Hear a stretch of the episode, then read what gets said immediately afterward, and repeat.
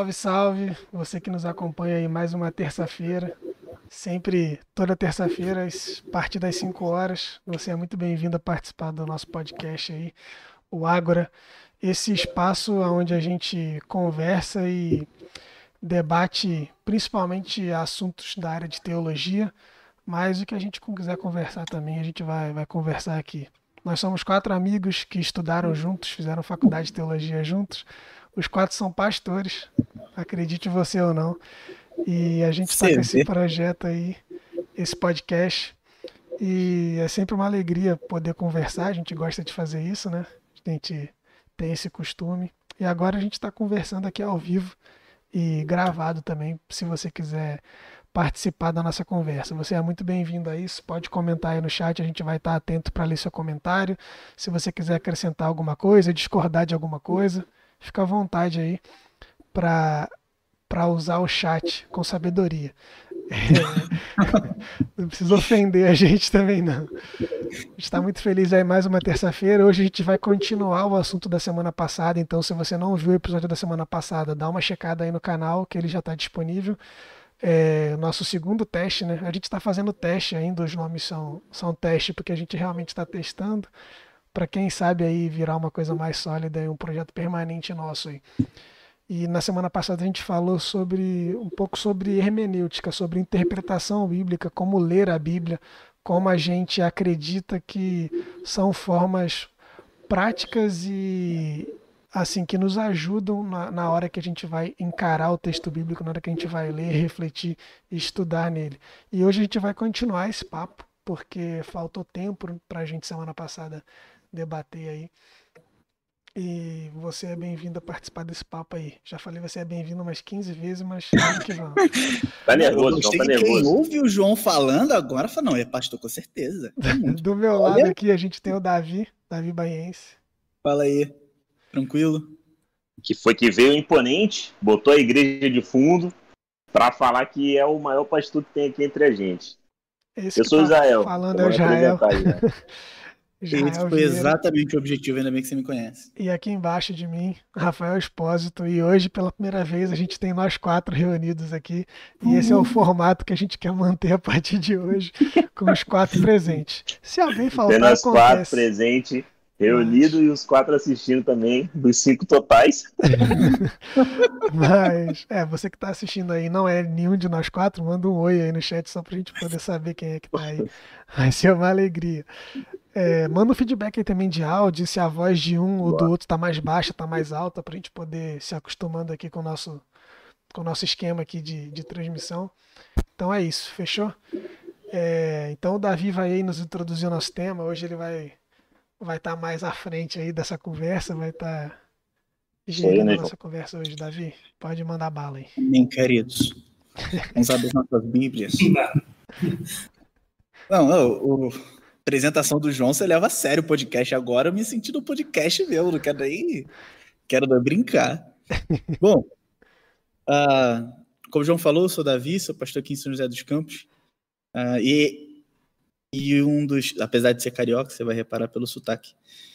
É um prazer estar falando com você aí, ouvinte, quem está participando com a gente na live e com os meus manos aí.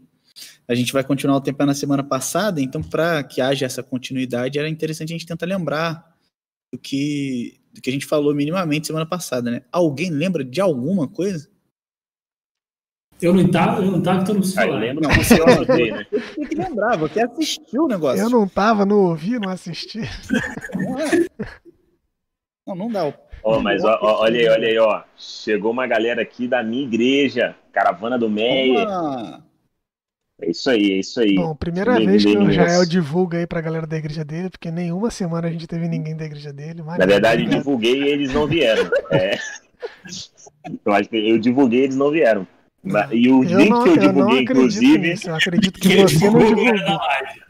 O link que eu divulguei era da chamada nossa. Mas, ô, Davi, antes de você começar, deixa eu só relembrar os pontos. E aí você parte deles. E aí você conduz a gente hoje semana passada acho que a gente focou mais é, antes de abrir o livro, né? É, já que você é um leitor, você precisa de algumas posturas antes de abrir o livro. Você não pode sentar de qualquer jeito para ler a Bíblia ou com qualquer expectativa para ler a Bíblia.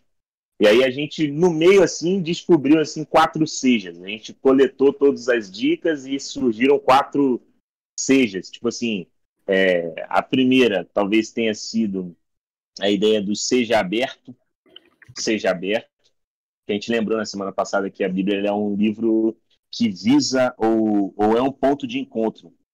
Ela é um ponto de encontro. Então seja aberto. Não vale a Bíblia como se você estivesse diante apenas de um material é, cru, seco, como se você estivesse dissecando essa parada. Não, vai aberto, assim, um hábito que ajuda muito e todos aqui fazem, que eu sei, é orar antes de ler a Bíblia, orar, é, ou orar enquanto ler a Bíblia.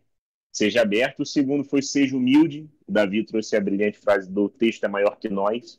É, a Bíblia é maior do que a gente, então seja humilde. Não, não vai, eu sei, eu sei te elogiar, meu querido. É, não vai, não vai com essa postura é, de que irá dominar o que a Bíblia diz. Essa não é uma postura sadia. Geralmente quem senta assim esquece de que a Bíblia é muito complexa, conflituosa, plural, com muitas camadas. E geralmente pessoas que vão cheias de certeza assim não conseguem sentar com pessoas diferentes. Temos aqui o nosso representante é, da teologia da mesa, América Latina, Rafael, é, e ele com certeza consegue nos lembrar disso, que a comunidade é uma parada plural que demanda uma mesa e não se senta na mesa quem não é humilde. Então, seja humilde. Depois foi é, seja curioso barra desejoso. Davi finalizou com essa ideia, porque a gente foi falando sobre muitas coisas da Bíblia, é, e meio que deu a entender que, tipo assim, pô, a Bíblia é muito difícil, nem, nem vou tocar nela, mas na verdade não, toque sim. Sem ela, você não cresce na sua jornada de fé, cara. Não cresce. A Bíblia, sem, sem Bíblia, não tem a sua, o crescimento da sua experiência. Você precisa, de alguma forma, acessar é, o que os nossos pais, o que as nossas é, mães na fé foram revelando sobre esse Deus. Então a Bíblia é esse lugar, então você precisa ler, vai atrás dela. E por fim, seja comunitário. Leia sempre a Bíblia, tendo alguém do seu lado, não literal, é, literalmente, né? Tipo, leia alguém aqui do seu lado. Não, leia a Bíblia levando em conta de que precisa ter outras pessoas na sua mesa. Então, eu tenho uma conclusão sobre a Bíblia, mando uma mensagem pro Davi. Falei, aí, mano, o que, que pensou disso? Ele fala, cara, acho que isso aqui vale, isso aqui não vale. Então, seja aberto, seja humilde, seja comunitário e seja curioso, desejoso. Agora o Davi vai falar para gente, talvez, sobre a Bíblia é, depois que você abre, né? Quais são, talvez, a, a, algumas técnicas, dicas para que você é, consiga ler o texto com uma, uma profundidade um pouco maior. Manda bala, Davi. A gente estava a gente conversando aqui um pouco antes, eu, eu já adiantei isso. Esse é um tema que, que, é, que é caro para mim, eu acho que para todo mundo aqui, mas para mim em especial. Uh, mas eu, eu, não, eu não queria dar, tipo, olha, quatro passos para você ter o sucesso da interpretação bíblica correta. Uh, mas a gente conversar sobre algumas, algumas diretrizes que são importantes aí, que são, são legais. Então, peguei alguns autores para ajudar a gente, mas a gente vai batendo papo aqui, vai conversando. Uh, a primeira, e só lembrando que, que pessoal que está vendo a gente pode participar, escrever alguma coisa, tirar dúvida, enfim. Mas, para a gente começar a nossa conversa, eu queria trazer três, três ferramentas que tem um teólogo que chama Juan Stan. Ele era. Como? Juan Stan. Sobrenome de um Sei grande zagueiro do Milan, é importante lembrar. Mas o, Stan. Juan Stan é o teólogo era teólogo bíblico, né? Uh, e e ele, ele era americano, mas ele, ele viveu aqui na América Latina e foi um dos precursores da teologia latino-americana e tal. E ele fala numa linguagem bem, bem legal, bem, bem metafórica, assim, que a gente precisa de três ferramentas para interpretar bem a Bíblia, e eu gosto da, das coisas que ele fala, que é uma lupa, um apagador e um fone. Maluco. É apagar a Bíblia? É isso, Davi? Tem que apagar, apagar a Bíblia, deixa. Exatamente. pelo amor de Deus. Polêmica. É por hoje que a gente encerra, é assim que a gente. É isso que a gente queria dizer. tem que apagar a sua Bíblia. Não, mas a lupa é uma leitura atenta. É um olhar é, aguçado. A lupa é a leitura atenta do texto. O apagador não é para a Bíblia. O apagador é para a gente. O apagador é, é uma disposição para ressignificar conceitos, repensar ideias.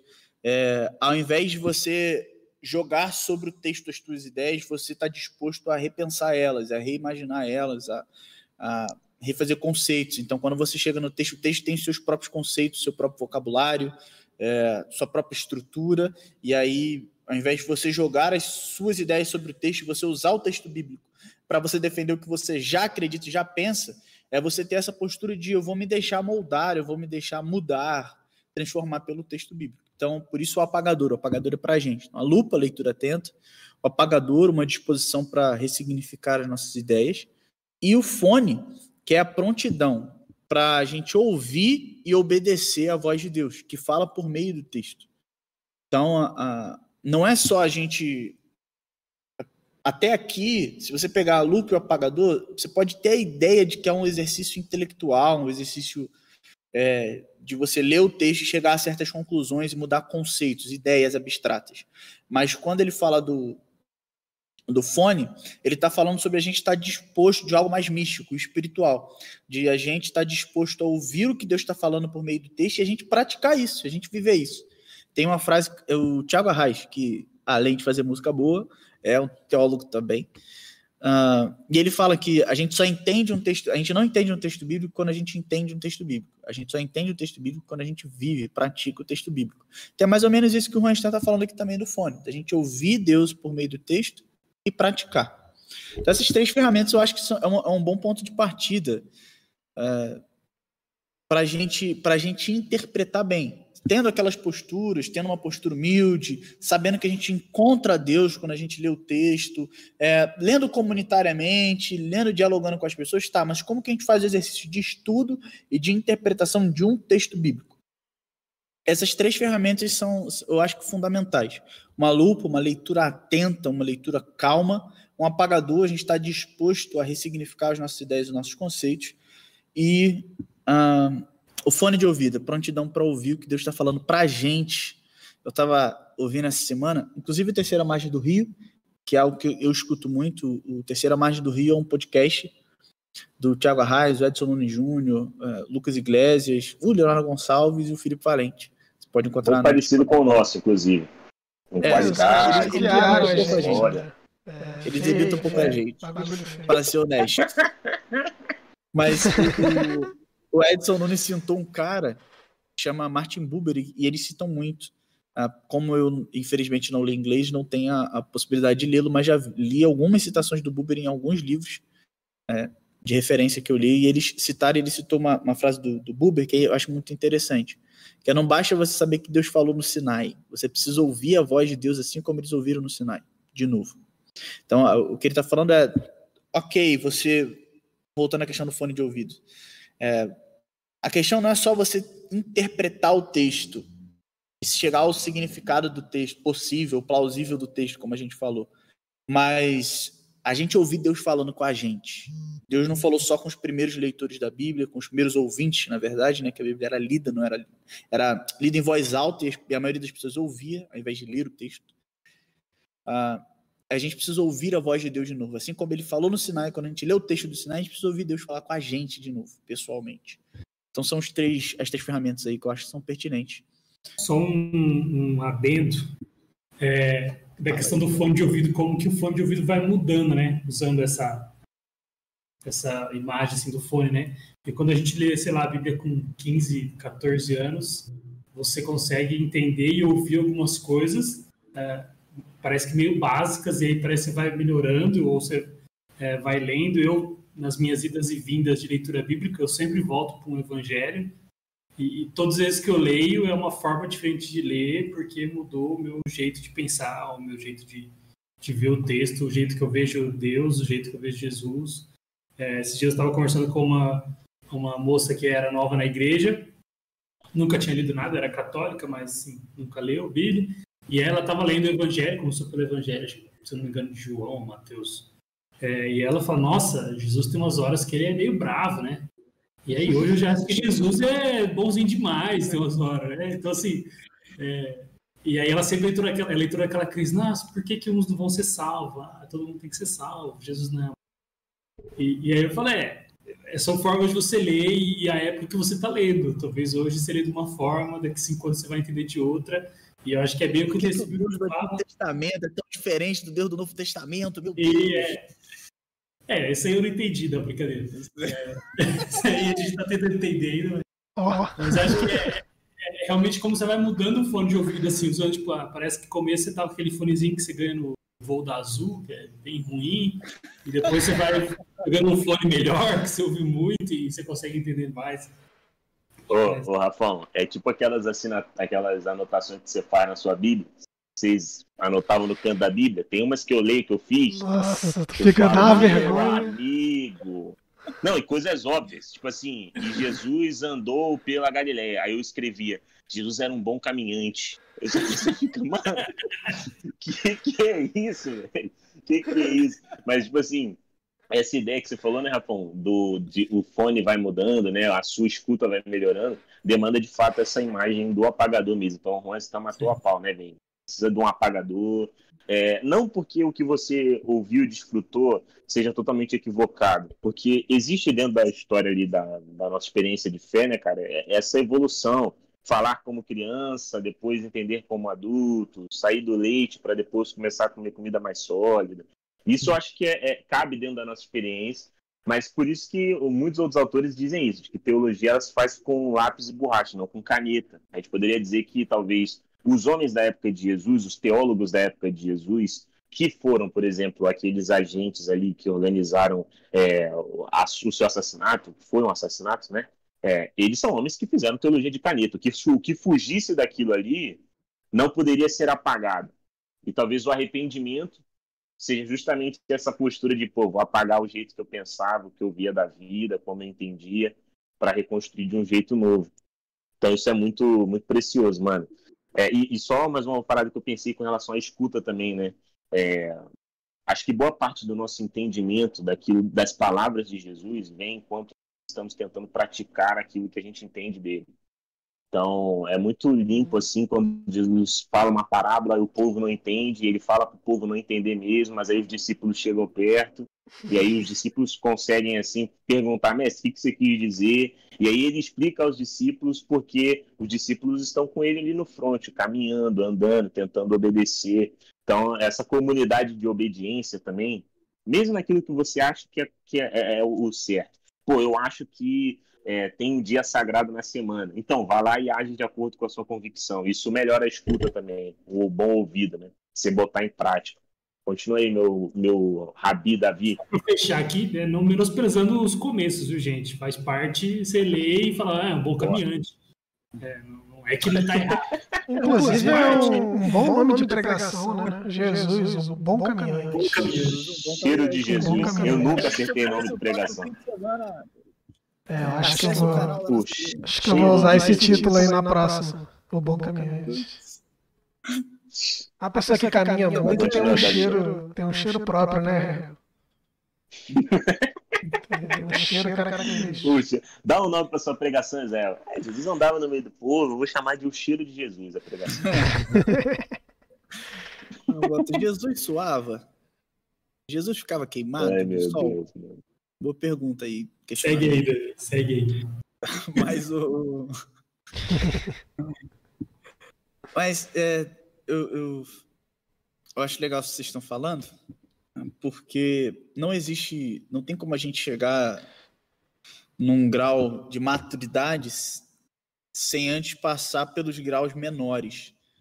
O. Paulo Júnior, Paulo Borges Júnior, ah, ele fala que um negócio agora. que eu acho pertinente. Paulo É. Júnior é? É, o Paulo Borges. Júnior. É um de cabelo Ele- branco. É, gordinho e tal. Isso. Mas ele, ele fala de um negócio que não, não tem como você esperar que uma criança seja madura igual um adulto. A criança ela pode ser madura no máximo da idade dela. Então, ela, ela, ah, o que ele está falando é que cada etapa da vida você chega num, você pode chegar, você tem um potencial limite de chegar a uma maturidade. Mas mesmo assim, você tem um impedimento. Porque você não consegue ser tão maduro quanto você poderia ser no, no dobro de tempo de vida que você eh, tem hoje, entendeu? Então não dá para eu ser maduro agora com 26 anos, como eu serei maduro ou como eu posso ser maduro daqui a 50. Porque não tem como. Então você precisa do primeiro passo, você precisa do começo, você precisa do engatinhar. Não adianta, por exemplo, você ler um comentário bíblico. Não adianta começar no comentário bíblico mais técnico. Você não vai entender nada. Ele vai citar um monte de, de informações técnicas, usar um monte de, de linguagem técnica que você não vai entender nada. Não vai prestar para nada você ler. Você vai ler, você vai achar que entendeu ou não entendeu. Tanto que, esse negócio que ilustra bem o que o Rafão falou, é, você não precisa nem pensar na Bíblia, você pode pensar em qualquer livro que você lê, e aí depois você lê de novo, e depois de um tempo você lê de novo, e você vai, vai percebendo novas nuances, novas, novas questões que o autor está trabalhando, que você fala, caramba, nunca tinha percebido que ele, nessa fala aqui, ele está citando tal tipo de pensamento implicitamente, porque você vai adquirindo mais informação ao longo do tempo. Então você precisa, precisa do primeiro passo. Você começa. Então, no início, você começa falando que Jesus era um bom caminhante. Depois você começa a ver a metáfora do caminho ao longo da Bíblia. E depois você vai percebendo da, o caminho na, na, na, Palestina, a importância da ideia do caminhar, no, do rabino e tudo mais. É beleza, e com o tempo você vai adquirindo aí, informação. No, no, final, você chega à conclusão de que ele era um bom caminhante mesmo. Você estava é. certo. É, Só que você, você por um tempo, tempo achou meio ridículo, mas depois você, pô, se bem que era uma ideia boa isso, não era? Foi uma boa, foi, foi um bom insight. Foi um bom insight. Uma, boa sacada, uma boa resumida. Que é uma porcaria, mas geralmente a gente tem bons insights. E é, tipo assim, eu, eu penso nesse assunto que a gente está falando aí de amadurecimento, e é louco como a gente quer. Por, por um, pensamento imediatista, sei lá, alguma coisa, e até alguns textos, né? Por exemplo, a gente vai ver Paulo falando, vocês ainda estão comendo comida sólida, não sei o quê, pá. Vocês estão estão ainda tomando leitinho, né? né? Da mamãe com Todd. Vocês precisam amadurecer. E a gente fica com isso na, na, na cabeça. E a gente quer ser maduro. E a gente quer atropelar esses passos e essa caminhada constante de amadurecimento para se considerar maduro. E a partir desse momento a gente começa a fazer teologia com caneta. Porque criança não escreve com caneta, criança escreve com lápis. Estou tentando fazer uma, uma metáfora aqui, estou tentando criar, vamos ver se vocês me entendem. Porque como que eu organizo isso na minha cabeça? Você, você começa a se comportar como adulto, porque você quer se mostrar alguém maduro, e todo esse processo de amadurecimento e, e esse pensamento que você tem quando você se encara numa condição de amadurecimento, você se torna arrogante, você, a gente começa a entrar naqueles pontos que a gente falou na semana passada. A nossa teologia começa a ser sólida demais, a gente começa a ser arrogante, a gente começa a não dar espaço para achar que está errado, para achar que a nossa interpretação é a única verdadeira e a única soberana. Então a gente começa a perceber que ao longo do tempo a gente não não está maduro, não vai estar maduro, não vai ser maduro. A gente está sempre num processo de amadurecimento. E isso atrelado àqueles conselhos que o Jael e Davi deixaram bem claros na semana passada também, que é a questão da humildade, de olhar para a Bíblia totalmente aberta, para que a Bíblia transforme a gente primeiro, porque a gente ainda não está maduro, a gente está amadurecendo o tempo todo. Talvez maduro a gente nunca vai ser. Teologicamente, então, talvez mais impossível ainda. Mas não sei, só estou viajando aqui falando porque eu estava muito quieto e estava ficando nervoso. Ô, Davi, você, você seguir, não sei se, se cabe, né, tentando aproveitar essa estrutura do Ron Stan, talvez agora você podia conduzir a gente na, na lupa. Quando você botar ali sobre o texto, o que, que é bom prestar atenção, o que, que é bom fazer, com o texto já em si. Agora a gente já está falando da parte talvez é, mais, mais delicada, né? Que talvez seja. É, porque prestar atenção é difícil, mas prestar atenção é difícil, ainda mais lendo, por exemplo, os evangelhos. Os evangelhos, eles são, assim, experiências que a gente já ouviu em muitas pregações. Se a gente cresceu na igreja, a gente já ouviu muita pregação, então geralmente nós já vamos meio com a guarda meio, meio tipo assim, meio baixa, assim, entendeu? A gente não presta muita atenção em coisas que a gente sempre ouviu. Na lupa, o que, que é bom prestar atenção? Bom, Israel, Israel também é entrevistador hoje, né? É, hoje, hoje, hoje tá outro nível só aqui jogador, bagulho, só. Bom, mas uh, sobre a lupa, aí é, é importante a leitura atenta, que seria a lupa, uh, é a leitura repetitiva. para você perceber o que está acontecendo, você precisa de uma leitura repetitiva, você precisa se familiarizar com o texto. Isso é um termo que o Júlio Zabatiero, professor dos meus amigos aí, não, infelizmente não tive aula com ele, nesse livrinho aqui, Manual de Exegese, ele fala sobre isso, sobre se familiarizar, o primeiro passo dele é se familiarizar com o texto. Então. Não teve muita aula você... também, não. O que foi? A gente também não teve muita não aula teve. com ele, não. Ele era um é cara é bastante assíduo. Cinco aulas no semestre. Não, mas foram cinco de qualidade. Valeu, cinco, foram cinco, cinco aulas. Foram cinco aulas. Menino não se garante. Menino não se garante. Vou te falar que foram cinco aulas que valeu pro professor que deu aula aulas. pra gente o ano todo ali. As cinco dele valeram mais a pena. Brincadeira. Cara, Pô, segue aí, Davi, segue aí. Sem citar nomes, claro. é, sem citar nomes. Mas a, a leitura atenta da Bíblia, você, por exemplo, a gente sabe que a Bíblia é, é um texto antigo, é um texto escrito por várias pessoas diferentes. A Bíblia não é um livro, a Bíblia é um conjunto de livros, ela é uma biblioteca. Uh, e, e, os textos eram escritos todos, por exemplo, sem interrogação, sem vírgula, sem ponto, sem separação de palavras, uh, até por, por economia de, de, papel, que era caro o papiro. Mas, enfim. Uh, e, e, a forma que eles tinham de pontuar as coisas, de, de, mostrar, de dar ênfase, era, por exemplo, repetição. Então você precisa estar atento às repetições, às palavras que se repetem, às expressões que se repetem, às ideias que se repetem.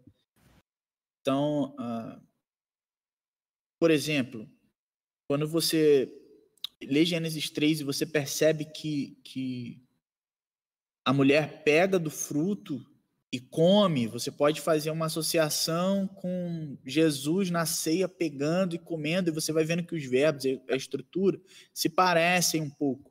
Ah, isso olhando para a Bíblia de um modo geral, mas de maneira mais específica e mais segura, você pode ver isso dentro de um texto. Então, Gênesis 1 é um bom exemplo. Você vê, e disse, e disse, e disse. Ah, houve tarde de manhã, houve tarde de manhã, houve tarde de manhã. E do nada, no sábado, por exemplo, não tem tarde de manhã. Sábado é o único dia que não tem tarde de manhã. Então ele sempre fala que é bom, é bom, é bom. E do nada ele fala que é muito bom. Então alguma coisa mudou. Ele está pontuando alguma coisa específica para a gente. É, quando, por exemplo, a, a, estrutura da frase muda. Então sempre, geralmente o sujeito começa a frase nos textos, nos textos bíblicos. É, mas quando muda isso, está querendo dizer alguma coisa. Então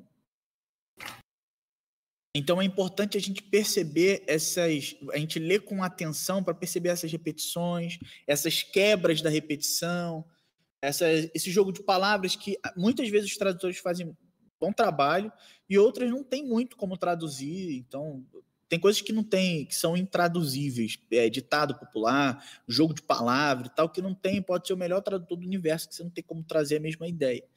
Então, mas se você ler com atenção, você vai percebendo muito do, do que é importante no texto.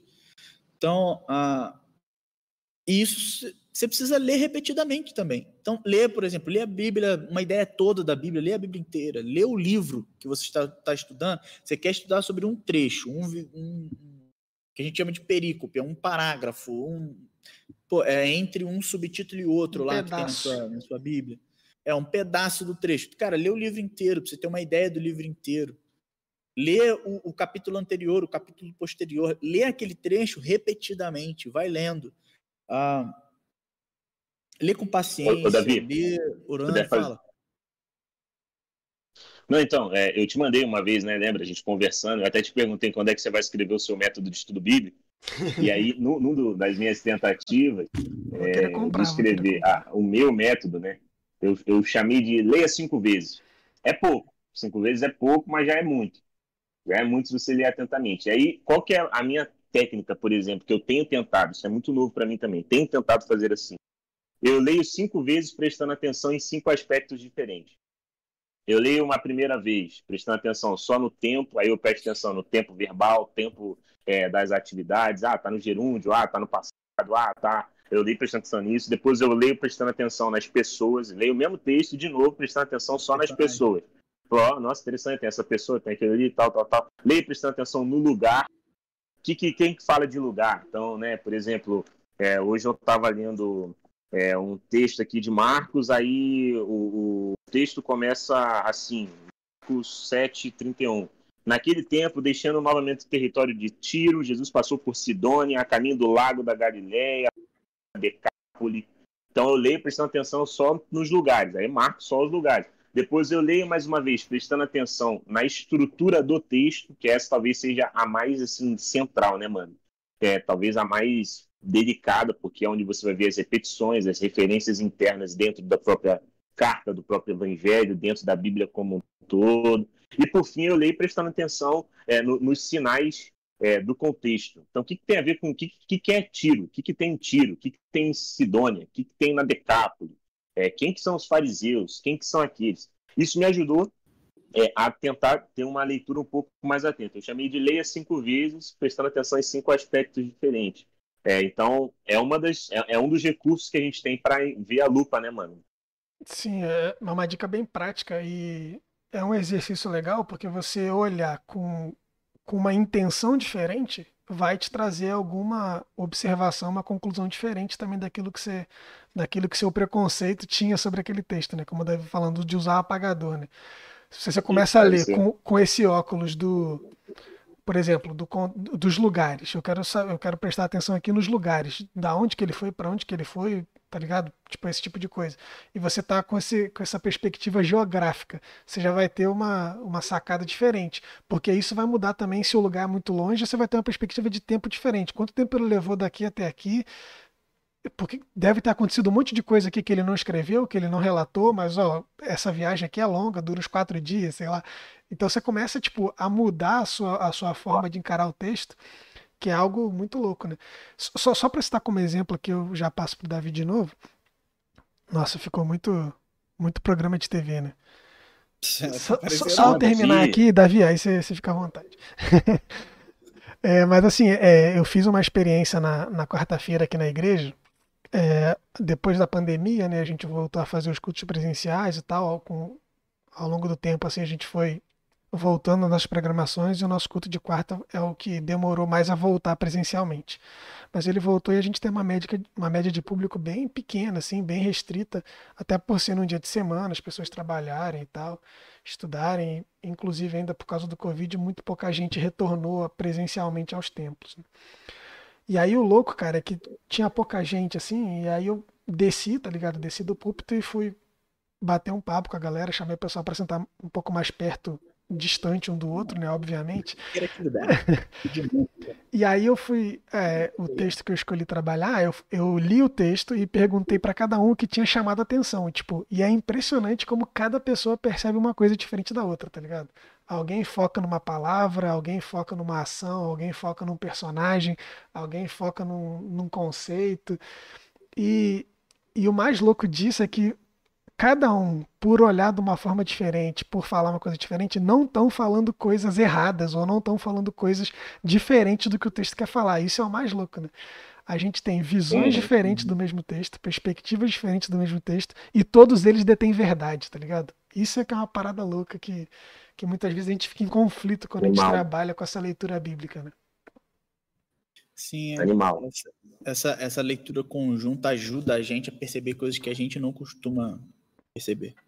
Por isso a gente volta na questão da leitura comunitária.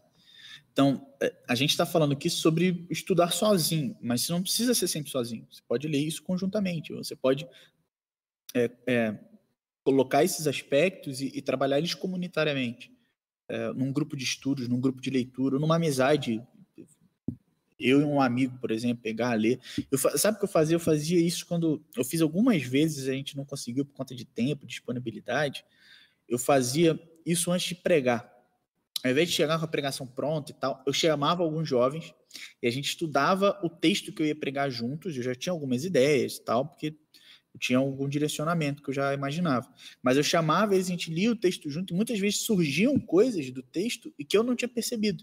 Mas a gente lendo juntos, eles iam saltando coisas que eu não tinha percebido, e do que eles falavam eu já tinha outros insights também, eu ia percebendo novas coisas, e mudava completamente a minha pregação, e na hora de pregar, eu pregava muita coisa do que a gente tinha conversado e compartilhado, e eu estava pregando para eles.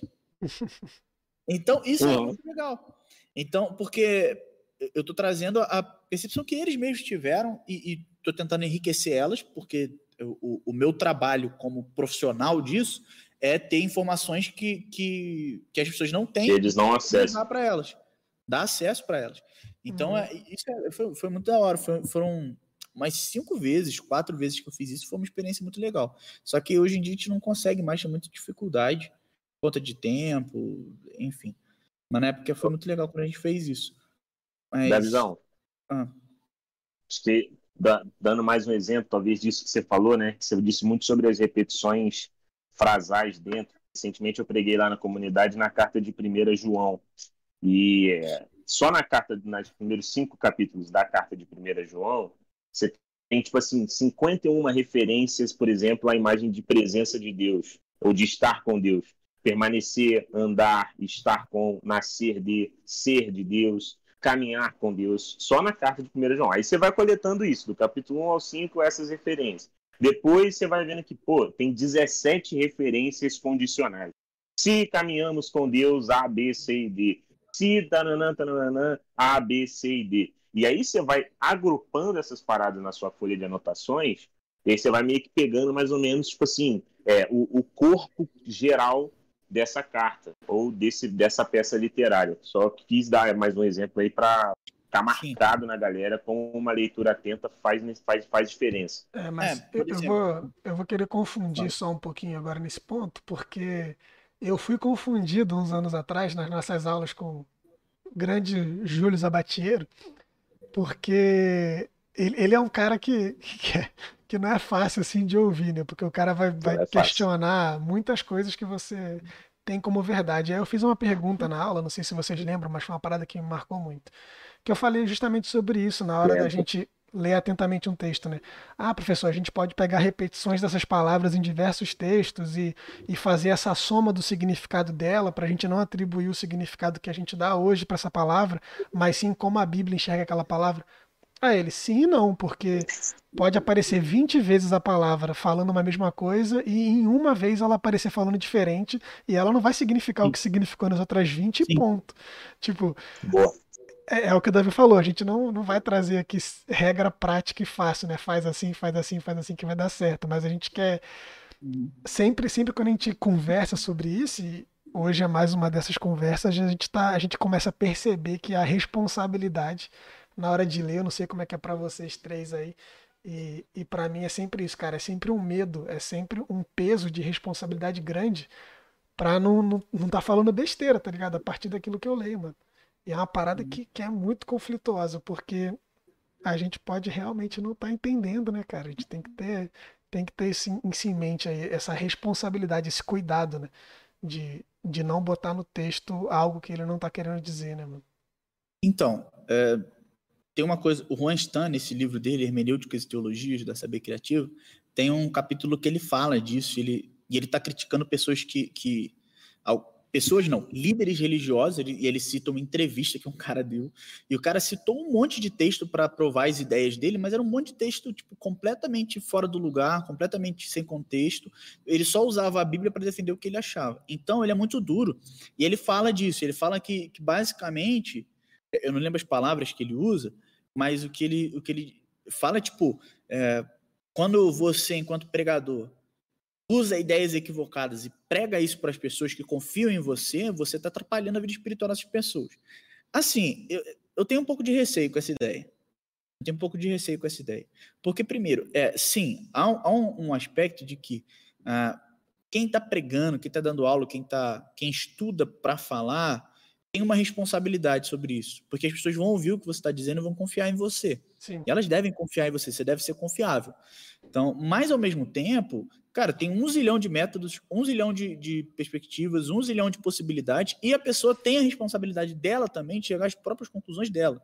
Então, assim, esse peso, é, enquanto, enquanto um temor saudável de que, cara, eu preciso trabalhar rigorosamente para saber bem, chegar a conclusões é, sólidas, seguras sobre as minhas opiniões, para passar para as pessoas. Mas. Ih, chutou o cabo do computador. Travou. Ele seu computador. que, que foi? Deu uma travada, negão. estabelecer conexão. Aí voltou, voltou. Machucou? Você, Machuco. você ouviu o? Caiu, né? Vai. O Você final falou, é bom ter coisas Isso. sólidas a apresentar, mas. Aí travou.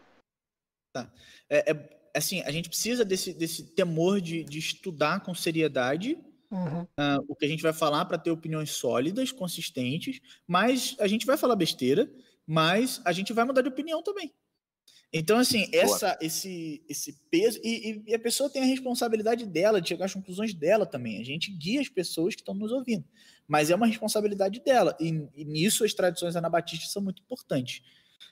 Para lembrar de que cada, cada crente, a Confissão de Fé Batista, por exemplo, da, da CBB, né, a Convenção Uhum. Batista Brasileira, fala disso, da responsabilidade individual de cada cristão perante Cristo. Então, a, a- a- E- assim, E, se você constrói um púlpito, né, Davi, como um pastor, que tem essa abertura de falar, irmãos, sim, semana passada, se você tem essa humildade, não tem problema você, em algum momento, ou eventualmente dizer assim, gente, semana passada eu trouxe uma informação que não procedia tanto. É, é envergonha, é envergonha. Mas para quem é humilde é mais de boa. Quem é humilde vai falar, não, não tem problema com você não. É que assim, uma coisa, uma coisa é você trazer a informação errada, tipo, em semana, ah não, semana passada eu falei, no semana retrasada eu falei isso, mas eu- outra coisa é você falar uma coisa aqui agora, outra coisa é você falar outra daqui a, a um ano, a 10 anos. aí- Beleza, porque se você tem segurança no que você tá falando, você não muda de opinião muito facilmente. E se pá, só você que Sim. lembra que você falou errado também. Ninguém mais lembra. É, o pessoal vai falar, Eu lembro lembrar, essa pregação foi ruim. Essa pregação cara foi nem- zoada, nem ninguém lembra o que você lembra. falou. Vai, Rafa. Mas. Por isso que, só bom. comentário que você. É, é por isso que acho que é legal a, a parte do compartilhar, né? É, porque quando a gente compartilha também, se a gente está saindo muito do grupo, se a gente entendeu uma coisa totalmente diferente, é, a outra pessoa vai te dar um toque, né? Tipo, ah, cara, eu não consigo ver desse jeito. Então eu acho legal, o compartilhar é bom nisso, né? Porque também a gente pode entender se a gente está no caminho legal ou se não faz sentido nenhum que está pensando. É, e, por exemplo, eu sempre trago essa, essa questão da responsabilidade, porque querendo ou não, nós aqui como pastores, a gente está com o microfone na mão no púlpito falando, né? Então, para o cara se sentir no direito de questionar a gente ou de apontar alguma coisa para a gente é, é algo muito difícil, dependendo da postura como a gente apresenta aquilo que a gente está apresentando. E aí não precisa ser só pastor, todo cristão, todo aquele que tem acesso à escritura e lê e extrai verdades dela, a postura que você tem a partir disso é muito importante. A gente falou semana passada da postura quando você vai encarar o texto, quando você vai ler o texto. Mas a postura que você tem que ter depois que você lê e tira conclusões, e tira ensinamentos, e tira verdade, também é muito importante. E é, é exatamente isso: é a postura de, de estar aprendendo, de estar amadurecendo, de estar evoluindo. Que são as suas conclusões a partir do seu ponto de vista, do seu contexto, da forma como você lê, como você enxerga, que óculos você projetou naquele texto para poder tirar aquela conclusão e, e não ser uma, uma afirmação exclusiva, né? onde as outras afirmações estão erradas. Essa experiência que eu fiz, por exemplo, de, de pregar compartilhando as informações com a galera, conversando, é algo muito importante, porque eu, eu falei aquilo que eu tinha preparado e aquilo que eu tinha tinha me predisposto a falar sobre o texto que eu, que eu decidi trazer, mas todo mundo falou também. Ninguém falou besteira, ninguém falou algo que era em verdade, ninguém fugiu do que a escritura fala a respeito dela mesma. Então, e são visões completamente diferentes, coisas que eu não falaria, talvez coisas que alguém não pensaria que uma outra pessoa ressaltou e nem eu propriamente ressaltei. A gente sabe que pela nossa estrutura, né, a forma como a igreja, a liturgia do culto funciona hoje é muito difícil a gente lidar assim sempre, mas eu acho que sempre que a gente tem oportunidade isso é muito válido. Tipo, pequenos grupos e tal, EBD, eu acho sempre, nós principalmente aqui falando mais para a gente, né? Nós quatro como pastores, ter sempre essa postura de que a opinião de quem está sentado também é tão importante quanto a nossa, a leitura dele também é importante, assim como a nossa é, e a gente precisa ter essa troca, né? E a gente vai estar disposto para ouvir, né? Mano, e aí a gente não, não filtra, né? O que, que a gente ouve e a gente vai, vai conversar, vai, vai, vai falar sobre. Mano, esse domingo rolou EBD aqui na igreja, eu não participei. Pedi pra Sara que tá acompanhando a gente aí conduzir. E geralmente a EBD começa umas 11h30 e vai até Com umas certeza foi meia-noite. excelente, 35. muito melhor do que as pessoas Cara, eles foram até 1h50 da tarde. Eu falei, ou a minha figura lá deixa o pessoal muito, tipo assim, retraído. É. Ou eu nunca mais vou participar e pego só as anotações depois. Até 1h50. Eu falei, que isso, saca? O que, que aconteceu aí, então? Pois vem, mano. Pois vem. Bíblia do povo, ao povo pertence. Isso aí, mano. Mano, é muito engraçado que a, a, o meu acesso maior aqui né, na minha igreja é com a galera da juventude. Então, é, é, quando eu falo mais frequentemente, quando eu estou à frente de forma mais frequente, a gente fez um, um pequeno grupo um tempo atrás aí. É, nosso, nosso PGM começa às sete e meia, mais ou menos. Aí ali umas oito e meia, nove horas está terminando, né? Porque a gente faz lá na igreja, inclusive, a gente precisa fechar e tal. Tipo assim, era 10 para as 10 da noite e a gente não tinha noção da hora, tá ligado? A gente perdeu muito tempo, mas eu consigo perceber isso hoje de como é um, um, uma conversa mais dinâmica, sem uma liderança estabelecida, sem uma, uma moral, né? Alguém que está dirigindo ali, mandando e pregando. Mas no começo não era assim, né? A galera, ah, o pastor vai fazer o PG hoje, então eu vou ficar quieto aqui na minha. Para fazer a galera falar é difícil, cara, mas quando fala também é sempre muito bom, mano. A, a o, o que se constrói naquilo é algo muito positivo.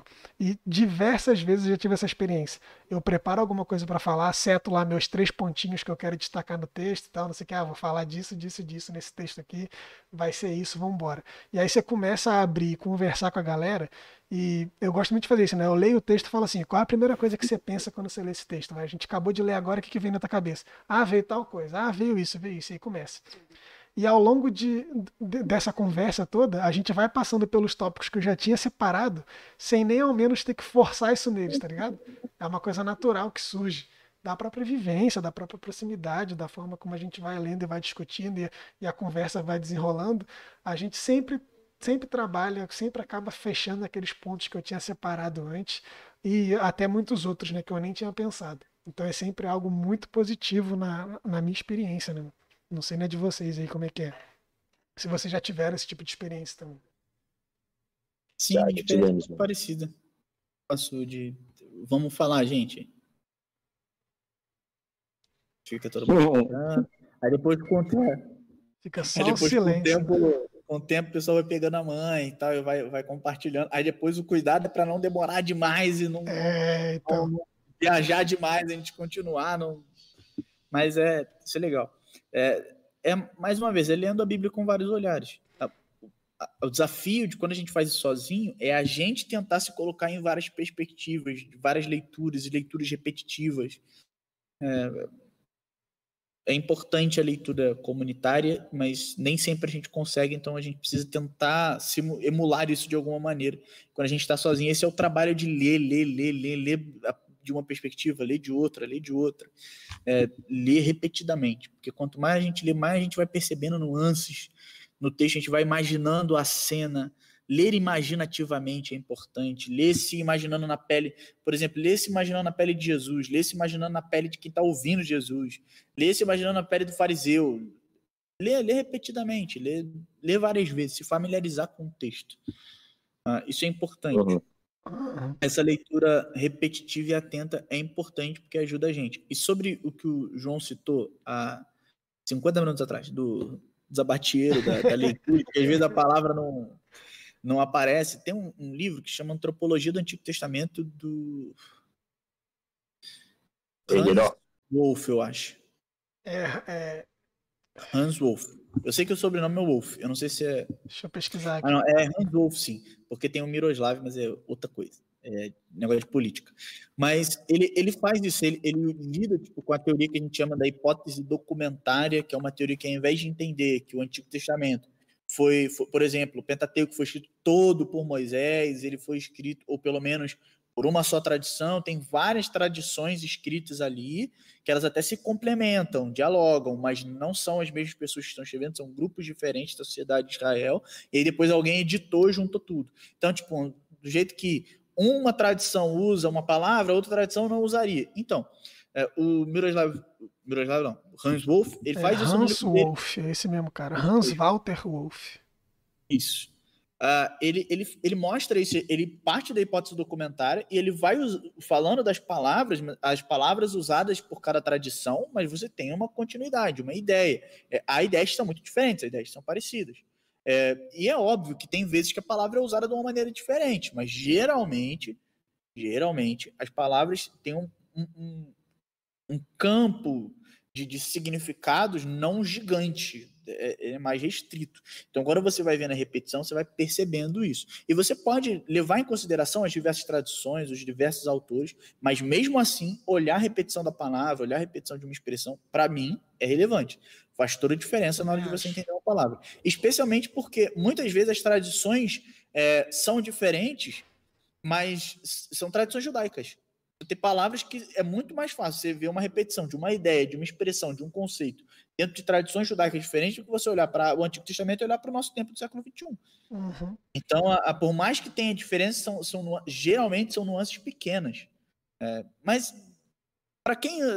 A gente está tá falando de coisas mais técnicas, mas é importante que você leia, perceba as repetições da palavra, porque a Bíblia tem um vocabulário próprio, uma ideia própria, uma linguagem própria, um contexto, uma cultura, uma língua própria. Então, quando você vai vendo essas palavras, você vai lendo as expressões, você vai percebendo a linguagem, você vai se tocando na, na em como a Bíblia, os autores bíblicos articulam as ideias, articulam as palavras. Então, você percebe que, por exemplo, para o hebreu, e isso faz parte da, da leitura atenta também, porque ela vem junto da pesquisa da leitura.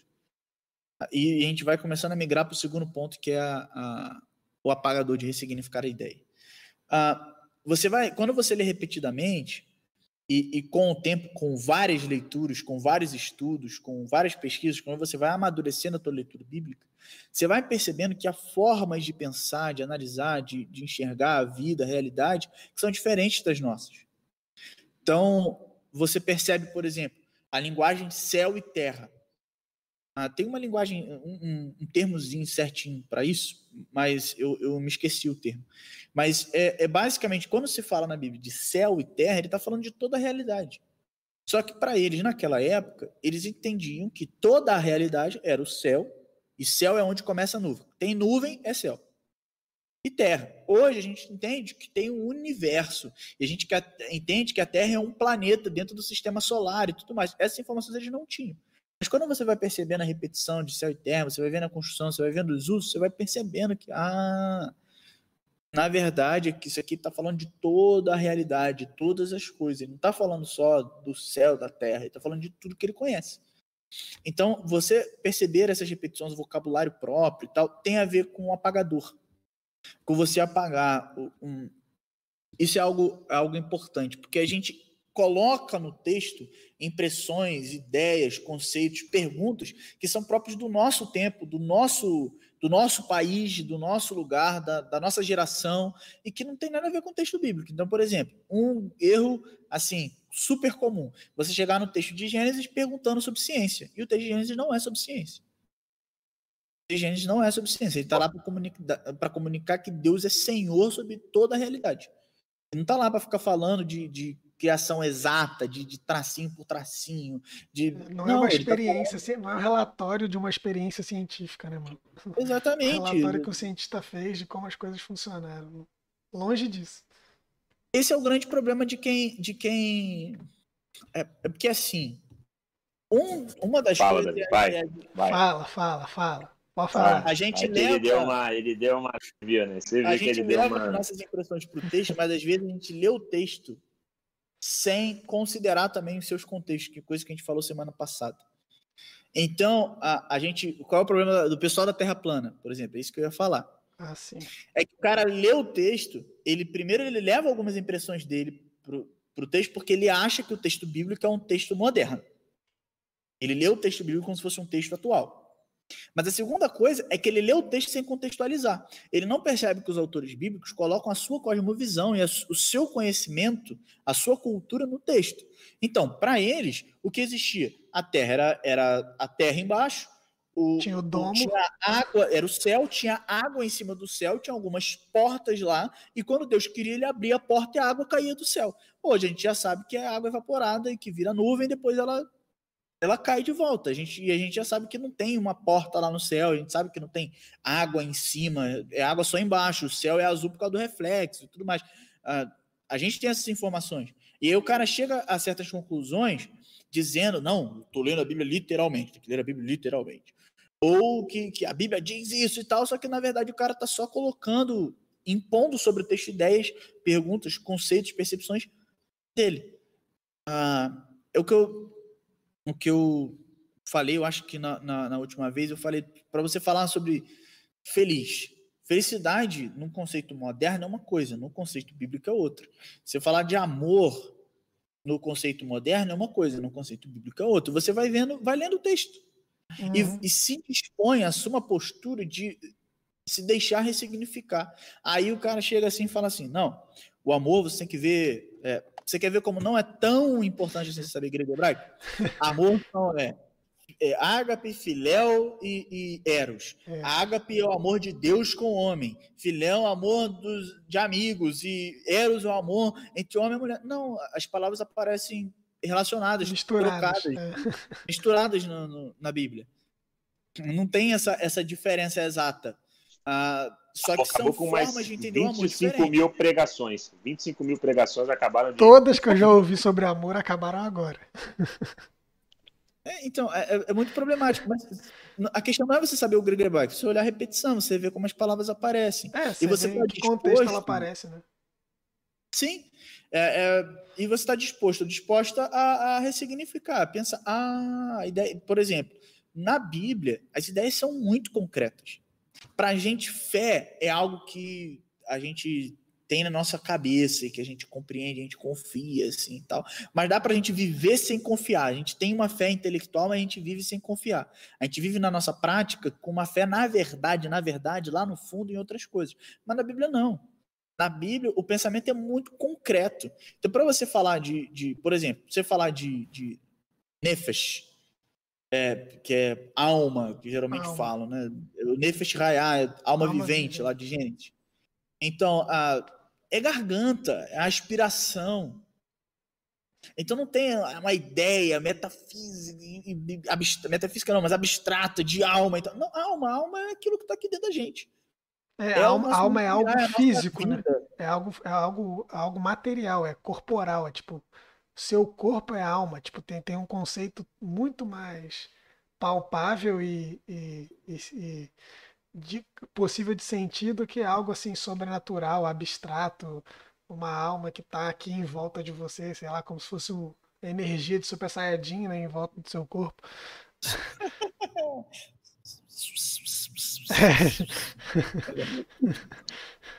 Mas é, é, é, isso. Você precisa ter o, a postura de deixar o texto falar. E senão, um exemplo, é, você vai lá, eu cansei de ouvir é, sermões sobre, sobre águia. Você vai lá, nós precisamos ser. Um exemplo, Jesus falando que a gente tem que ser esperto como a serpente. A serpente, ela tem cinco características. A serpente rasteja, a serpente olha, tem uma visão noturna boa. A serpente não sei o que lá. A serpente, pô, cara, não. não... Você está trazendo um monte de informação que não tem nada a ver com o que o texto está falando. Ah, porque a águia, a águia voa, a águia, a águia não sei o que lá, a águia troca o bico, a águia, a águia... Vezes você traz um monte de informação que o pessoal nem tinha na época. Então, uma, uma, uma ideia importante na hora de, de ler o texto e, e de usar o apagador é o texto nunca pode significar o que ele não significou ou não significaria para os seus ouvintes primeiros. O texto não pode significar o que ele nunca poderia ter significado para os seus ouvintes primeiro. Então, o nosso trabalho, o nosso, nosso desafio impossível, que é um desafio impossível, mas é o nosso desafio, a gente ler o texto e se imaginar naquela época. Então, por isso a questão do apagador. É, é assim, só uma, um parênteses, a gente está usando os termos do, do Ron Stam, mas não necessariamente o que ele está falando todo, completamente no livro. O livro dele é bem resumido e era uma linguagem diferente do que a gente está usando aqui. Mas a, a, a gente precisa se, se, dispor a ressignificar ideias, a ressignificar conceitos, perspectivas. Por exemplo, a palavra, a raiz da palavra misericórdia na Bíblia é, é a mesma, é a palavra para útero da mulher. E quando Deus está demonstrando a sua misericórdia, é uma imagem feminina de Deus. A gente acha que isso é um problema danado, a gente não pode falar de, de Deus com uma linguagem feminina, então, mas Jesus usa a, a imagem da galinha para falar de Deus e da galinha que junta os pintinhos. Mas a gente acha que não, tem que usar a imagem do homem e tudo mais e tal. É, eu, eu, nem sei se. Pensando bem, nem sei se aplica tanto, mas é uma informação aí que fica pra todo mundo. mas é, mas é, é, é a parada de, de, de você deixar o texto falar. Deixar o texto falar é, tá disposto a, exemplo, fala. Vamos só então dar uma recapitulada aqui nos trajetos que a gente fez. A gente começou usando das imagens do Tan, que ele disse para uma leitura legal da Bíblia, você pode usar uma lupa.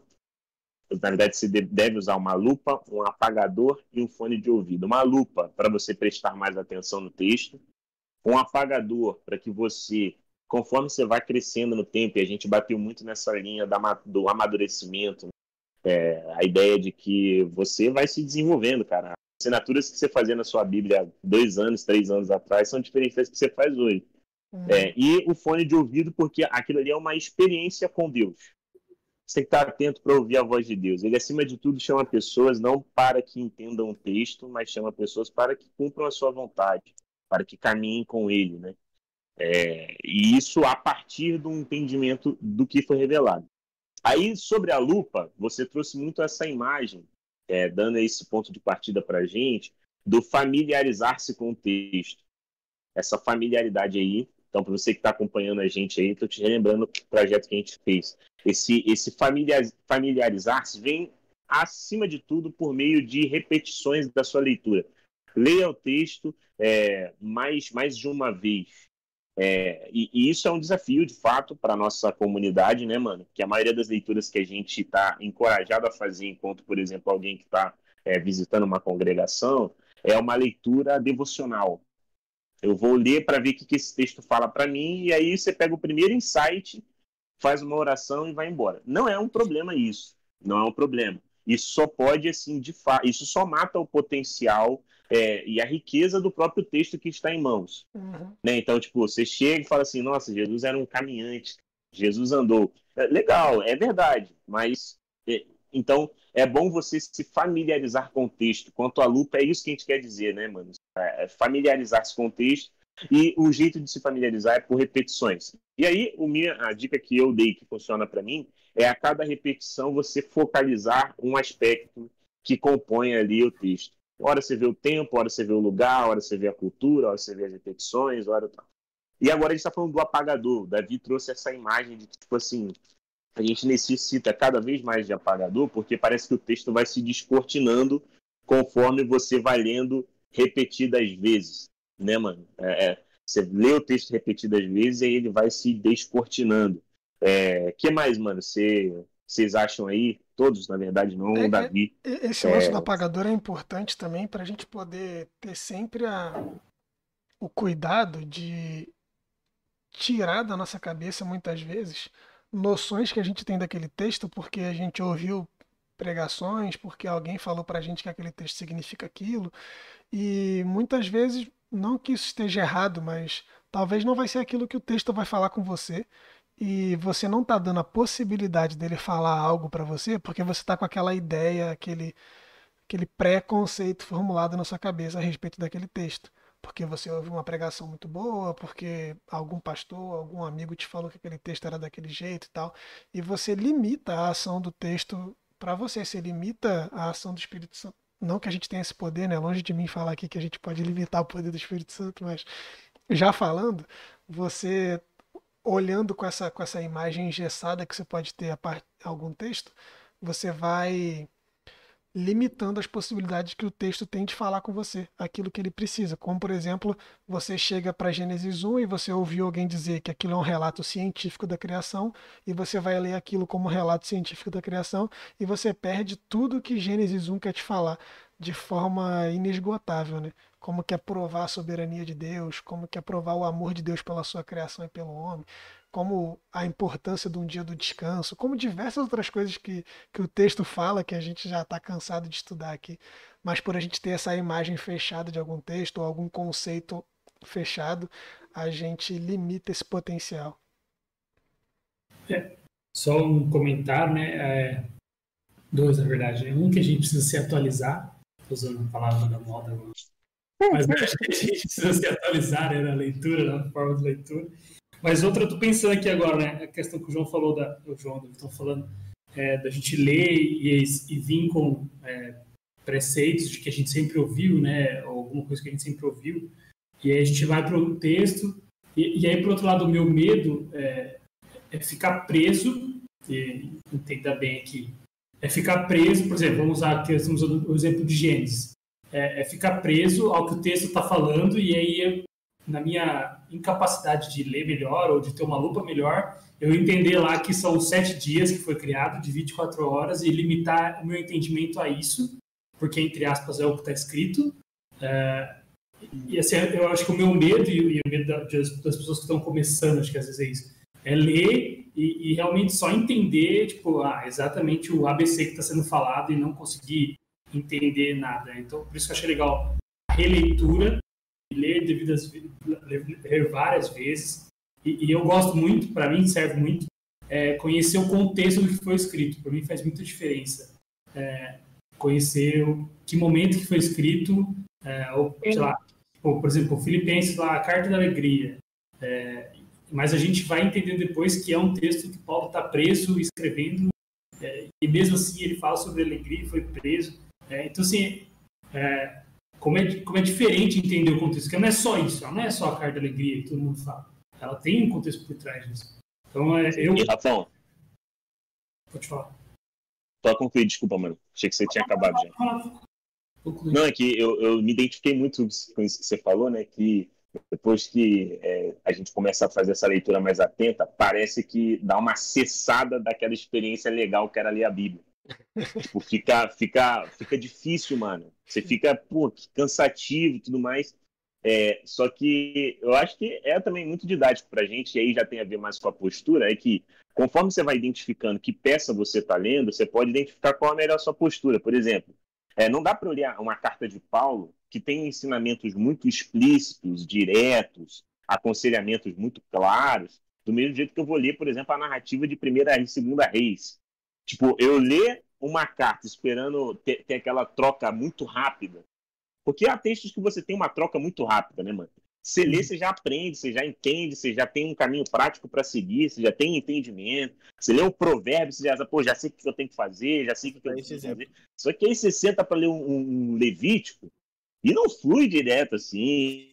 Inclusive, você nem lê. Lê os números, não tem essa. Que é, é, é, um texto diferente. Então, é legal também, acho que, é, ter essas posturas de acordo com cada peça que você tem em mão, para que você talvez é, não. É, não se frustre. Eu já me frustrei muito, cara, porque é muito gostoso quando a gente lê a Bíblia e tem aquela troca rápida, saca?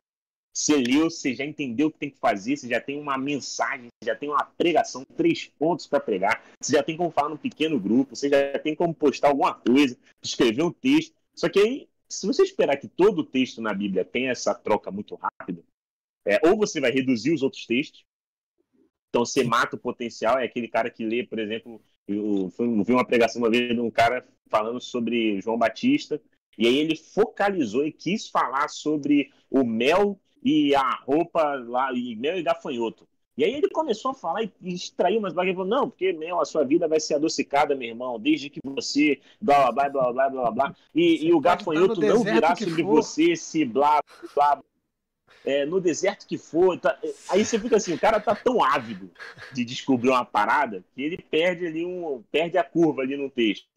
Ou, por outro lado, você fica frustrado, né, mano? Você abre pra ler a Bíblia, e aí você só vai conseguir ler ou as cartas de Paulo, porque às vezes tem alguns ensinamentos muito diretos, ou um provérbios. E aí, enfim, né, mano? Acho que é, é que é um, um, ponto bem, bem delicado aí. É, um, um, exemplo que eu me lembrei sobre essa questão do apagador, eu lembro de uma aula do, do Maza, Jael Mazacorati, nosso professor do seminário de Novo Testamento de Hermenêutica, ele, ele, eu lembro do exemplo que ele falou sobre os nossos pressupostos na hora de ler a Bíblia, e ele falou, por exemplo, você pega Romanos e você lê, e você, de cara, aparece a palavra predestinação, você já conecta ao conceito doutrinário de predestinação calvinista, você não entende o texto. Você faz uma violência contra o texto. Polêmico. É, É, é porque assim, você Tocou- pode chegar no- às conclusões, você pode chegar às conclusões do Davi é maluco, Davi é maluco. Não, mas Tá no vespeiro com uma, uma varinha desse tamanho.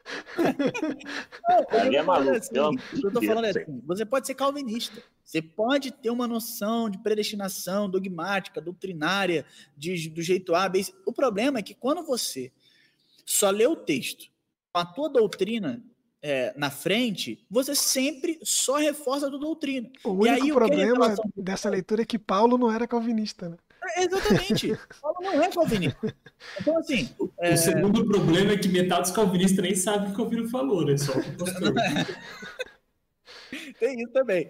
Mas assim, é, é, quando você coloca. Eu só citei o Calvinismo, pode ser arminiano É, também. sim, Quando sim, você sim. lê um sim. texto Não, bíblico, não, não, você leva doutrina, o teu sistema doutrinário, a tua teologia sistemática e tal, você coloca em cima do texto, na frente da tua leitura, você não chega no texto nunca. É.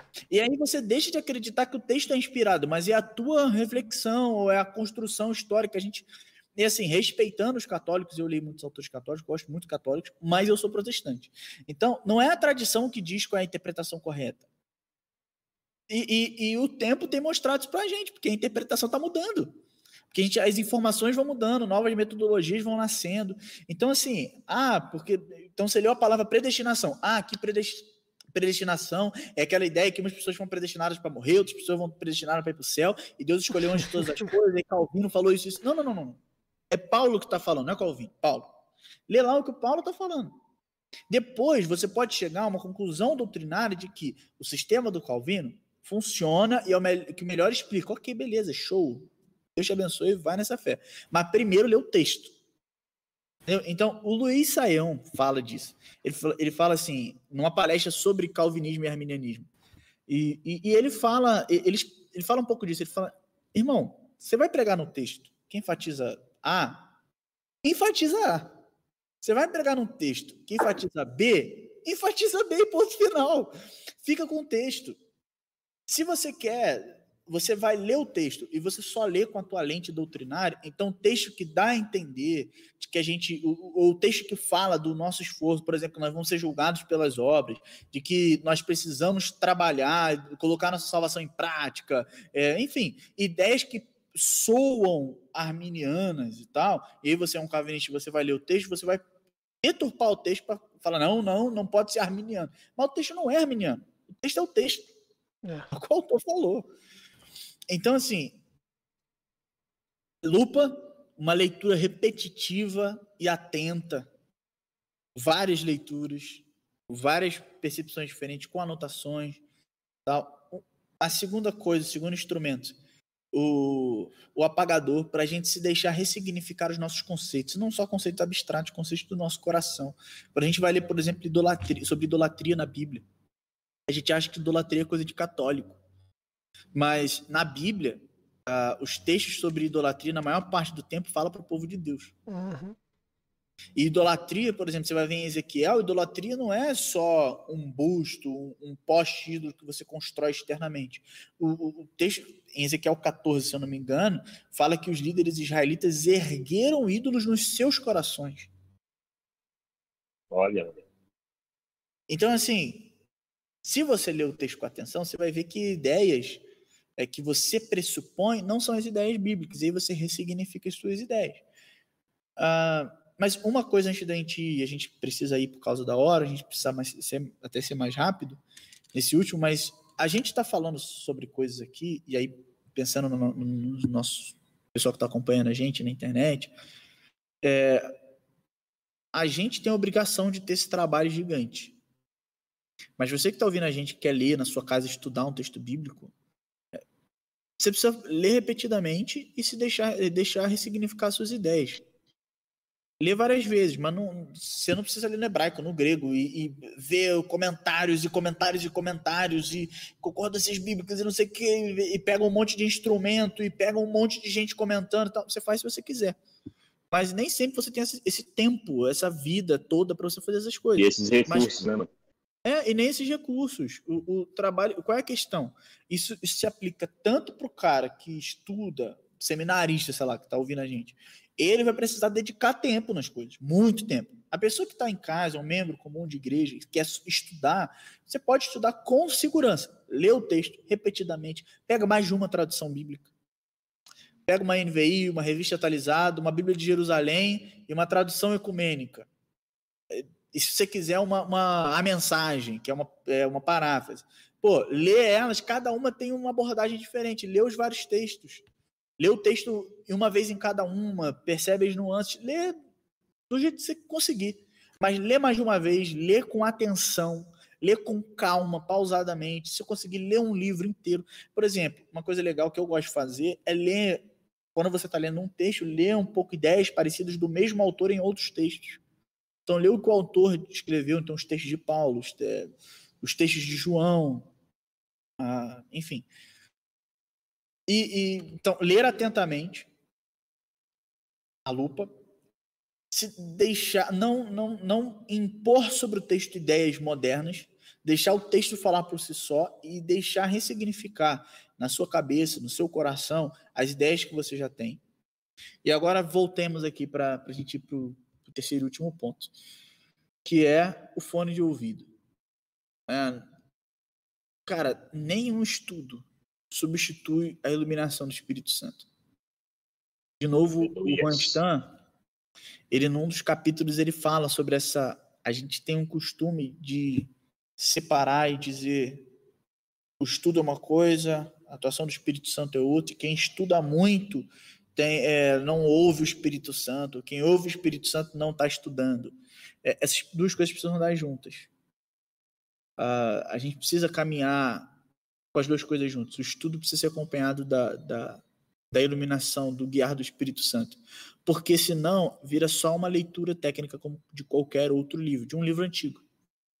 Mas é o Espírito Santo que comunica essas verdades ao nosso coração, que transforma o nosso interior, que transforma a nossa realidade, e é ele que nos ajuda a aplicar aquilo que a gente conclui dos textos na nossa vida prática, nas nossas orações, nas nossas devoções. Então, sem o Espírito Santo guiando todo esse processo, não dá certo.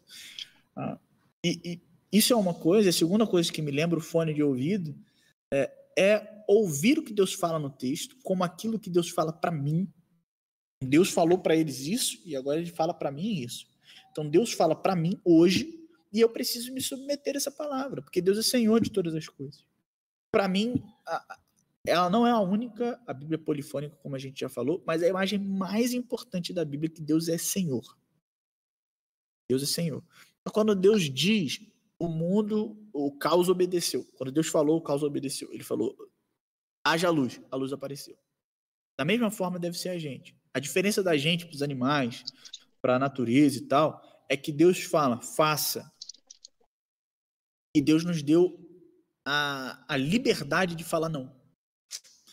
Então, a, mas é o Espírito Santo trabalhando na gente que nos capacita, nos possibilita para dizer, tá bom, então, de novo, a frase do Tiago Arras, né? a gente não entende o texto bíblico quando a gente entende o texto bíblico, a gente entende o texto bíblico quando a gente pratica, quando a gente vive o texto.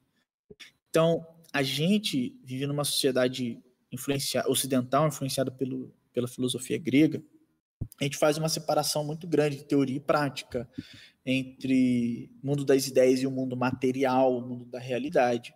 Uh, mas na, no contexto bíblico, o povo hebreu, povo judeu, os primeiros cristãos, que são, os primeiros cristãos são judeus na sua origem, uh, eles têm ideias muito concretas. Então, se você tem fé, você vive essa fé. Se você está unido a Deus, agarrado a Deus, você confia em Deus, você vive de forma a confiar em Deus. Quando você se percebe que você está vivendo de um jeito que você não confia em Deus, você confia mais no seu próprio braço, na sua própria capacidade, você confia no teu status, você confia no teu dinheiro. Então, na verdade, que você está percebendo é que você não tem fé de verdade. Não é que você não põe em prática a tua fé, é que você não tem fé de verdade. Estou dizendo que você, ai meu Deus, eu não sou salvo, ai, aí vai entrar numa crise existencial. Não, não. Olha, você precisa aprimorar a tua fé. É só isso. Então, a gente precisa ter essa, essa ideia o estudo, a leitura, a dedicação no estudo, ela é proporcional ao tempo que a gente tem e as, e as nossas pretensões. Não dá para um pastor preparar a pregação em uma hora. Na sexta-feira, pregar no domingo, na tarde de terça-feira, uma hora. Mas se você quer o seu estudo pessoal, você quer fazer um estudo próprio, Não tem problema nenhum. Se é o tempo que você tem, faz o tempo que você tem. Sacou? É, é essa. Então, o, e ler atentamente, ler, estudar, sempre pensando que a aplicação não é a primeira coisa que você procura, você precisa pensar na aplicação. Você não pode deixar a aplicação de lado, porque o texto é para nós. Ele é em primeiro lugar para os primeiros ouvintes, mas ele também é para nós. Então Deus está comunicando algo para nós, para nossa vida, para a nossa realidade, a respeito da gente, a respeito do mundo, a respeito da comunidade de fé, a respeito da realidade que a gente precisa botar em prática, que a gente precisa de viver. A gente precisa nos submetermos à voz, à voz de Deus. Eu acho que é isso que eu vou compartilhar sobre a questão do fone de ouvido. Fala, mano. É, eu acho que é, a gente pode finalizar com essa imagem aí do fone de ouvido, né?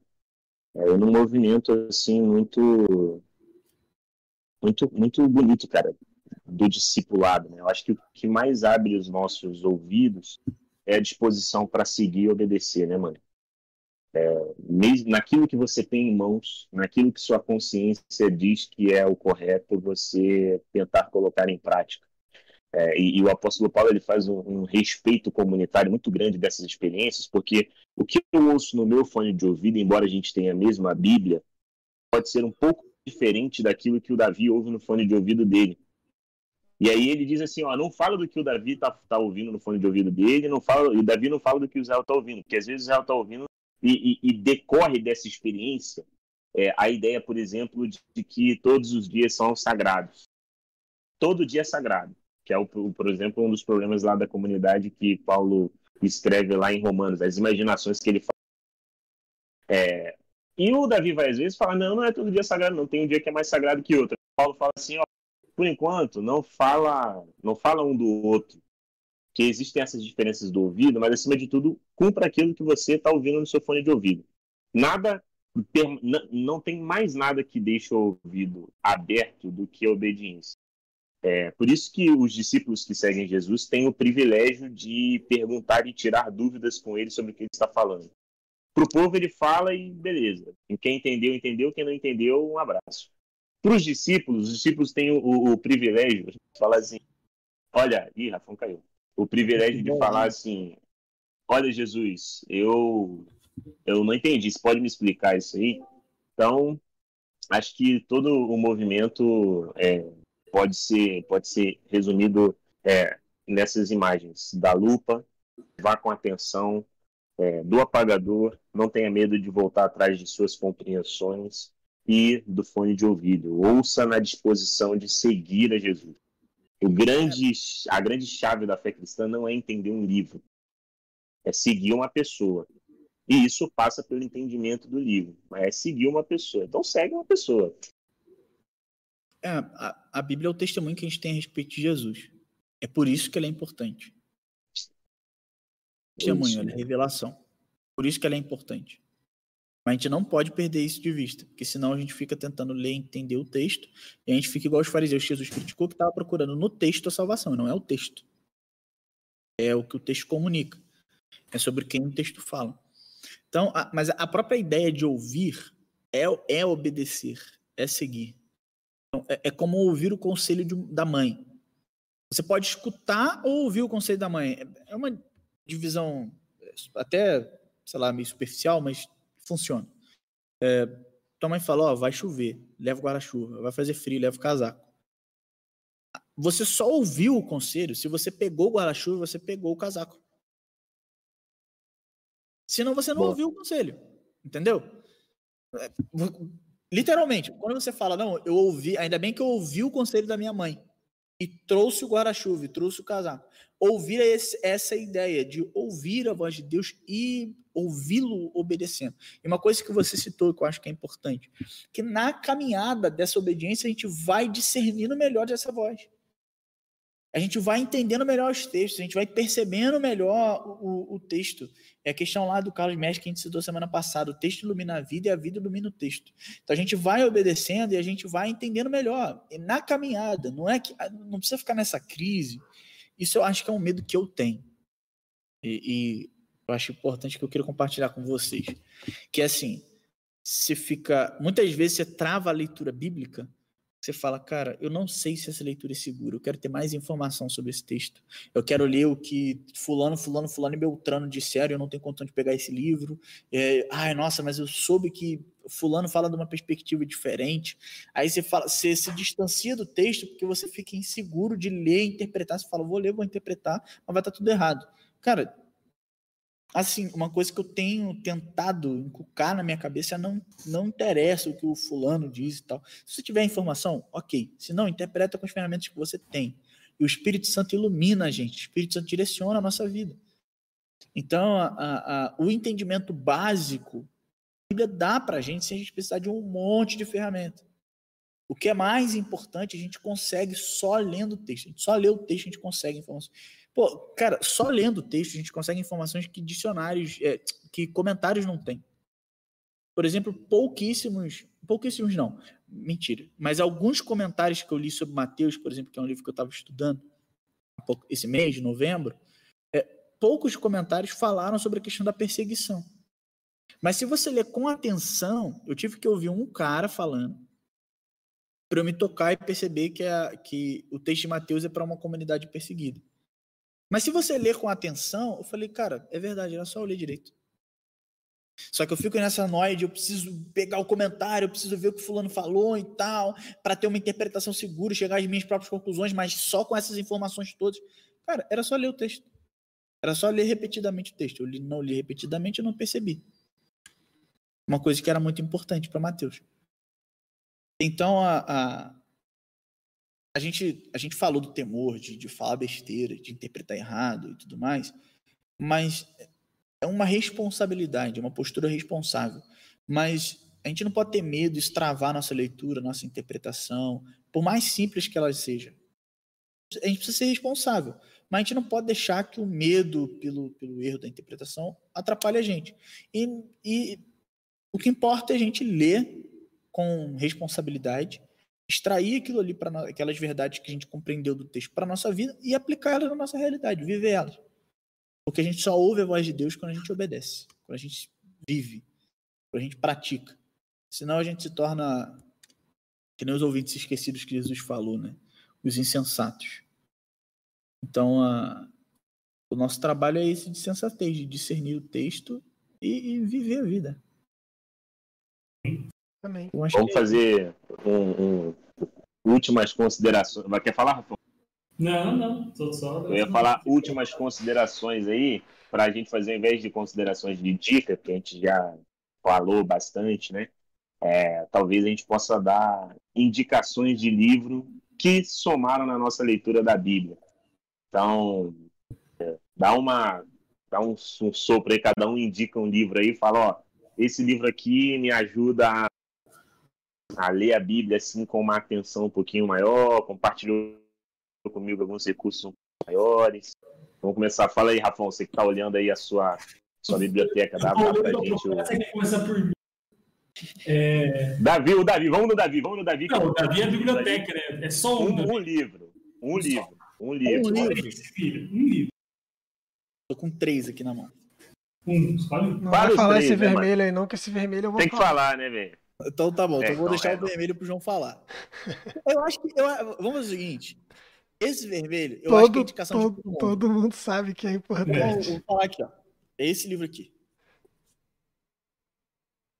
Entende não, não indicaria, não. Oh. Entende o que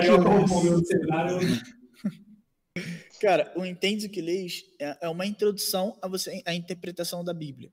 Um pouquinho mais é, para pessoas que não. É, é específico para pessoas que não leem grego, hebraico e tudo mais. Ele fala especificamente para essas pessoas. Mas é um excelente livro. Ele vai falar sobre uh, os estilos literários, de, de qual cuidado você precisa ter para ler cada estilo literário e tudo mais.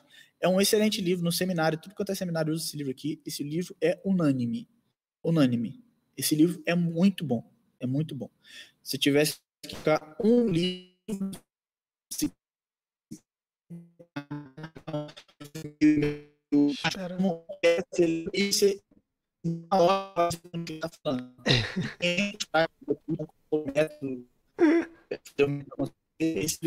que. Calma aí. Tá travando todo mundo ou só eu? Todo todo mundo. Tá falando todo mundo. Tá. É você que tá travando. Eu tô travando pra vocês ou vocês estão se travando também entre si? O Discord resolveu desistir de nós.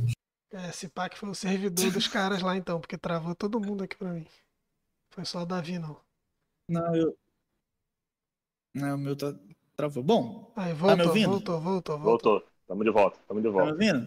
Então, o que eu falei foi: entende o que lês. O que lês é o livro de interpretação. Boa, vai. Básico. Agora, o livro que eu indico, que eu sempre falo, é esse aqui: Hum, Caminho de Reconciliação. é. Ele faz um passeio pela Bíblia toda e ele vai acompanhando a sua leitura bíblica e vai te, te ajudando a ler e tal. Então, é- não é um livro tão. É, é, a prática de interpretação, método para você executar e tal. Não, ele vai lendo a Bíblia. Ele vai lendo a Bíblia, e comentando a Bíblia. É, é um livro fino, não é, não é grosso, não. Ele vai lendo a Bíblia junto com você de uma maneira muito bonita, vai conectando os textos. É uma ideia geral da Bíblia muito legal. Esse livro aqui. Bom, Da hora. eu João, vou dar uma indicação aqui que eu peguei recentemente, uma aquisição aí da, da minha namorada, da minha cônjuge, e ela me emprestou. É uma série de livros, eu acho que assim, é muito bom pra. É que, é que a gente costuma separar, né? Tem livros de teologia mais pesados, que a gente está mais acostumado talvez a ler, e tem livros que são mais acessíveis para pessoas que não têm uma bagagem de estudos mais aprofundados nessa área, e esse eu acho que é um livro que cumpre muito bem esse objetivo. Inclusive o nome dele, né?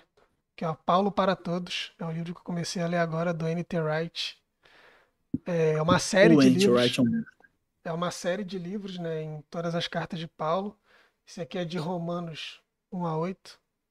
Tem nos evangelhos também, né? Tem, então, mas eu comecei a ler esse aqui. Eu acho que é uma indicação muito boa, assim, para todo mundo que quiser começar a ler.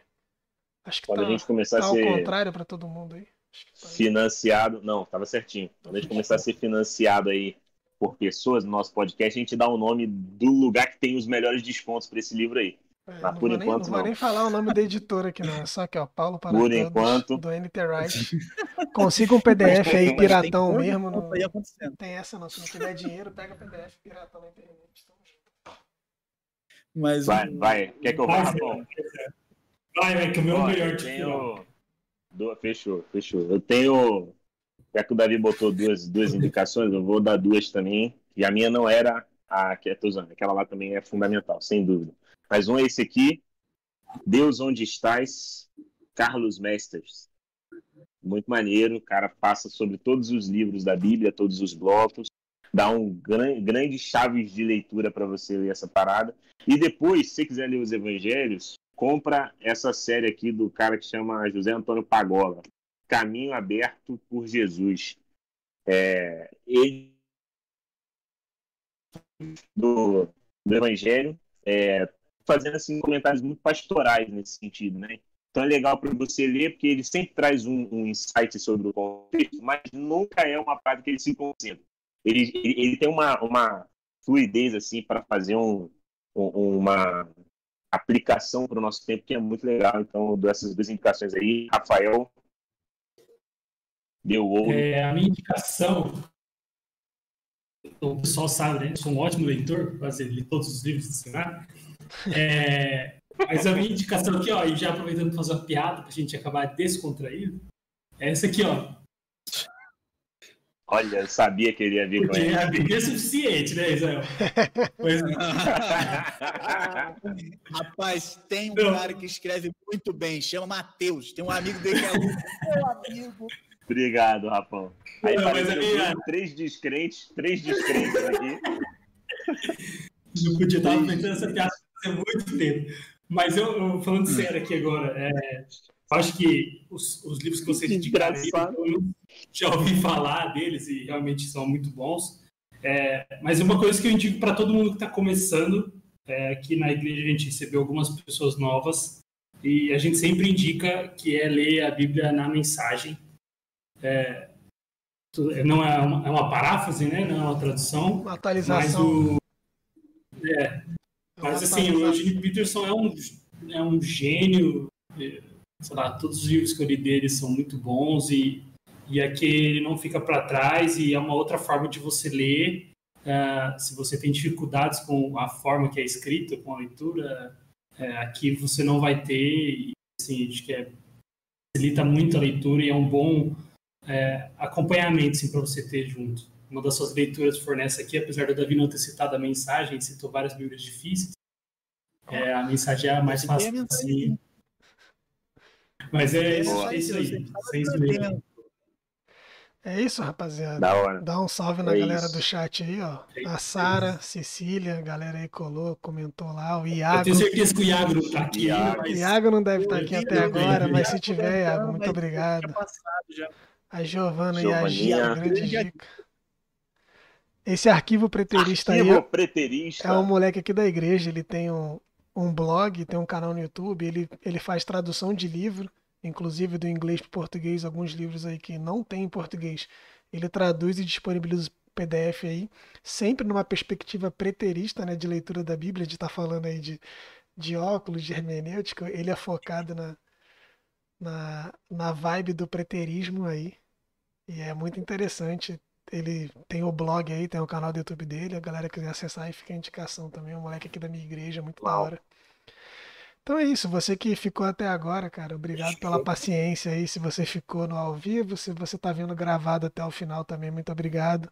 Se inscreve aí no canal, deixa o seu like, vamos meter aquela, né, de youtuber, porque é importante para a gente conseguir aí algumas coisas com o nosso canal. A gente precisa ter uma quantidade de inscrições aí, de visualizações e tal. Então, pedir esse carinho aí, compartilhe com seus amigos se você gostou.